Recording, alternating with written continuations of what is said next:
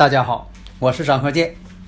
自从我们周易五行播出以来呀，大家呢啊对这个周易五行的预测呀这样的神奇，对我们的祖先文化呀表现出了敬仰和浓厚的兴趣，所以很多听友朋友啊一致要求说能不能啊开辟一个专业课程，因为呀大家呀都想学习我们的祖先文化呀需要继承和发展。基于这种考虑，所以我就开辟了另一套节目《五行大讲堂》。这五行大讲堂啊，包括了八字的分析、悬空风水如何去分析判断，以及我们的六爻课程。如果大家已经拥有了五行大讲堂的课程，这个内容呢是比较全面的，它包括了单独成集的。四柱八字理论基础，以及悬空风水基础，也就是说，五行大讲堂包含了上述两篇的内容。所以说，五行大讲堂是最全面的一部课程。解读易经密码，资深风水学讲师张鹤剑带领大家揭开易经的。神秘面纱，《周易新天地》五行解奥秘，请听《周易五行》。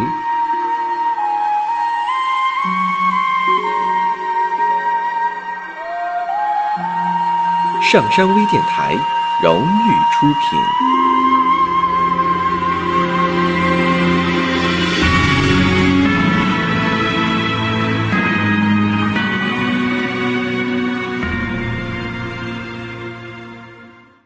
大家好，我是张鹤剑，又到了我们周易五行讲课的时间。我们呢，下面看这么一个案例，这个八字啊，前兆男命啊，己未、己巳、戊寅，时辰呢，当然了，这个也是我这个看这个电视节目里边有一些案例哈啊，我给把这个生日啊给啊画成八字了。当然了，还是那句话，没有时辰。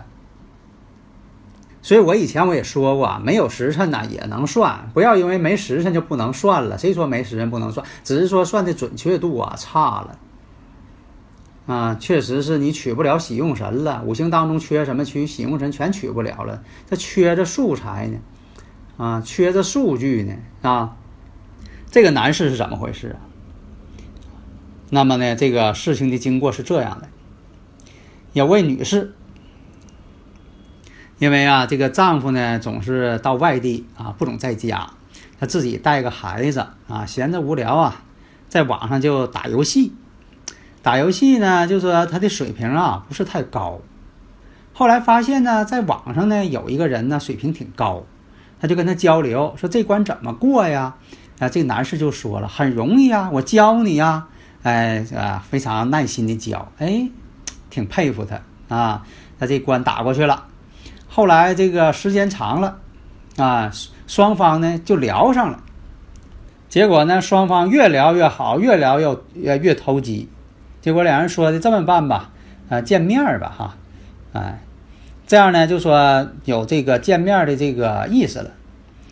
但这个男的啊，就是刚才这个八字啊，己未、己巳、戊寅。大家如果有理论问题呢，可以加微信幺三零幺九三七幺四三六。这男的说了。那你这样吧，你拿你身份证到旅店呢开房，然后呢，这个男的说了，这个男的说的什么什么什么时间，然后他到，这样呢，这个女士呢首先到旅店啊，就开了个房间，然后这男的呢按照时间就来了，来了之后呢在一起了，在一起之后呢，这个男的呢就就是在暗中啊拍了照片了。大家呢，我讲这个过程啊，大家你就看这个男的这个五行啊，这是这个呃电视新闻当中演的这个案例是吧？你看这个男士这个所作所为啊，你怎么就是这个看穿这个八字？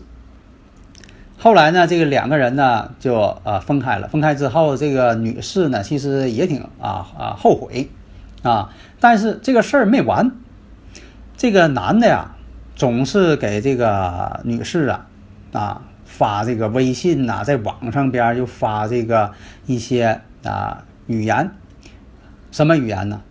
讹诈、敲诈、恐吓，就说呀，你必须呢得拿多少钱，你不拿钱，哎，这个呃什么什么什么给公布啊，说的你还有孩子啊，要揭穿你啊，我还知道你家在哪儿，是不是啊？这女的说呢，就说就此啊，这女的说了，就是把这关系啊完全断绝。这男的说了，断绝你更得给赔我钱了，赔偿我精神损失啊，多钱多钱多钱。这女士没有办法啊，只能是每个月啊给他汇钱啊，而且这男的胃口越来越大。这个三年过去了，呃，这个女士总共是给这男的汇款呢啊。十三万，啊，这么长时间了，十三万了。后来这女士啊，实在是承担不起了，因为这个总是把钱你说被讹，而且这男人呐贪得无厌。后来呢，这个女士呢就准备呀，这个与警方啊这个取得联系，就说她把这个事儿啊想要说一下，但是苦于什么呢？你说有些这个事情她很难开口。啊，做了很长时间的思想斗争啊，啊，最后呢还是说的啊，去讲述这个案情。那么呢，有关部门呢觉得呀，这个应该是啊好破，为什么呢？你看他是呃在网上认识的，是不是？而且你又跟他见过面，啊，这应该是好这个好破案呢。结果发现什么呢？这个要查这个开房是身份证就能看出来，结结果一看这。这个开房身份证却是这个女的，她本人开的，她没有这男的身份证。后来说的调取这个酒店录像，但是三年过去了，这酒店不可能保存三年的录像啊。结果这个男的叫什么啊？怎么回事？他一概不知。到了今年的时候，哎，这个事情呢出现了转机，这个男的呀又讹诈他了，又让他汇款。而且这男的每次取款呢，都是在一个很偏僻的一个 ATM 机上取款，啊，而且呢，他反侦查手段呢很强，戴一个这个鸭舌帽啊，大帽遮挺长，戴个大口罩啊，根本就看不清他是谁。这样呢，就说这一回机会来了，然后呢，这女的呢啊再次给他汇款，这样呢，啊，警察呢就埋伏在周围了。等这男士一取款的时候，哎，抓个正着，把这男士抓住了。后来这个经过审查，这男的说呀，他自己呢其实啊是个公司职员，有收入。那么呢，我们根据这个真实的一个例子，我们看一看啊，这是这个啊电视演的这个啊一个真实的。那么这个八字啊，己未、己巳、戊寅。都是土，你看这土呢都透出天干了，虽然没有时辰，你看呢，满篇的满地劫财，天干透的都是劫财，而且呢土还挺重啊，而且又有巳火相生，所以说呀，电视你看这个人呢，确实是挺胖。以前我讲过，你看土重的人呢，他就有土的特性，很敦实，长得这个胖的乎的啊，大圆脸大肚子。那么由此判断呢，根据上述一些特征。他可能是壬戌时，如果是壬戌时的话，那么呢是在二零一四年的时候，他就有在网上啊想结识女朋友的这个愿望。他结识女朋友呢，他一开始并不是真正说的要骗对方或者讹诈对方、敲诈对方，倒不是啊，恐吓对方是不是？他倒没有那想法。呃，从这个五行来看呢，他确实想要结识女友。啊，可能是心里空虚等等，也就碰上了这个女士呢，可能也是啊，心里空虚是吧？双方就认识了，但后来呢，哎，产生了这个讹诈女方的想法。那么在这个一四年过后，二零一五年羊年了，又是他本命年，他这本命年呢行的大运呢，正好是乙丑运，乙丑运呢跟他这个年命啊是天克地冲，天克地冲呢，他可能会想一些歪招。也可能就会在这步大运当中，他出毛病，因为他做的太过分了。那么在乙未年又是这个他自己又属羊的己未年，己未年柱啊，乙未年，然后呢，这个大运呢又是乙丑，这两位冲冲，两个未土在冲他大运，所以说他变得呢突然间啊要讹诈对方，变本加厉啊，胃口还挺大。而且呢，满身劫财，就一个财星，说明啥呢？命太旺，财太少，怎么办呢？想方设法要呃讹诈这个女士。这个满身劫财的人啊，他就这个特点，他也想不出什么高招，一条道跑到黑。以前我讲究啊，比肩劫财的人一条道跑到黑，不撞南墙不回头啊！你说可下吃着甜头了。总讹总讹，他也不想一想，他总讹诈对方，那对方也受不了啊。到了这个去年丙申年的时候，其实这已经很危险了。为什么呢？丙申年跟他八字呢，你看月上呢是己巳，日上呢是戊寅，然后呢丙申形成寅行巳，巳行申，已经形成三刑了。如果出现这种状况，收手，如果他不去做了，不再讹人家了。兴许呢，啊，一时半会儿抓不着他，但是什么呢？变本加厉了，这回越讹越多了。他这个想法觉得不讹对方都对不起人家了啊，有这种想法了。那么对于这个男士来讲，其实在命理上危机已经出现了，危机四伏。那么这个丙申年。大家，我刚才说了啊，这个丙申年，你看看把这个，就算说你不到时辰，你看看这个丙申年跟他这个八字形成什么了？大家如果有理论问题呢，可以加我微信幺三零幺九三七幺四三六，关键点就在这儿。如果说他要是说的呃自己研究这个啊，就是一看这这不行了，赶紧就罢手就得了啊，结果呢他没罢手，继续威胁这个女方，这女方没有办法啊，那只能是。找有关部门讲讲这个事情吧。结果在他这个男士，啊，呃，这个女的告诉他了，又给你汇一笔钱，你赶紧拿来吧。哎，他乐颠颠的到 ATM 机上，这一取钱，哎，边上，哎，人警察跟他埋伏着呢。所以他这八字属于什么呢？身强财轻啊。你像说。那个已经是这么多比肩劫财了，哪怕说他是子时出生的，哪怕说他是亥时出生的，你就时辰上再怎么加水，啊，你随便加，啊，现在你就可以试试，你随便往上加水，再怎么加上这个水呀，你是子水呀，你是壬水呀，癸水、亥水，你再怎么加，哎，他这个八字都是身强的八字了。如果你加上亥水，寅亥还和睦了，那水就变性了。啊，上一堂我讲的这个，呃，相合啊，真合还假合，是否合而不化，对吧？你就算加上亥水了，你石柱上变成癸亥，是不是啊？然后你戊土合这个合癸水，然后这个寅亥呢，这一合再一合这个亥水，这亥水呢变成木了，又有木的倾向，木对他来说啥呀？官煞，它水得的越多。人亥合木合的，啊，越紧凑，合成木了，对他来说就是官煞。官煞是啥？官非吗？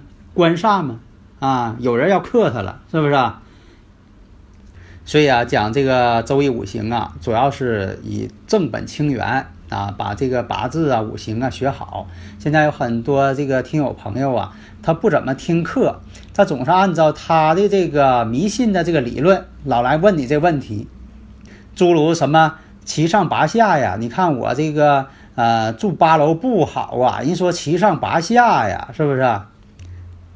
啊，属虎的怕属狗的啊？怎么要是属虎的还怕属狗的呢？这搁哪个五行上来的？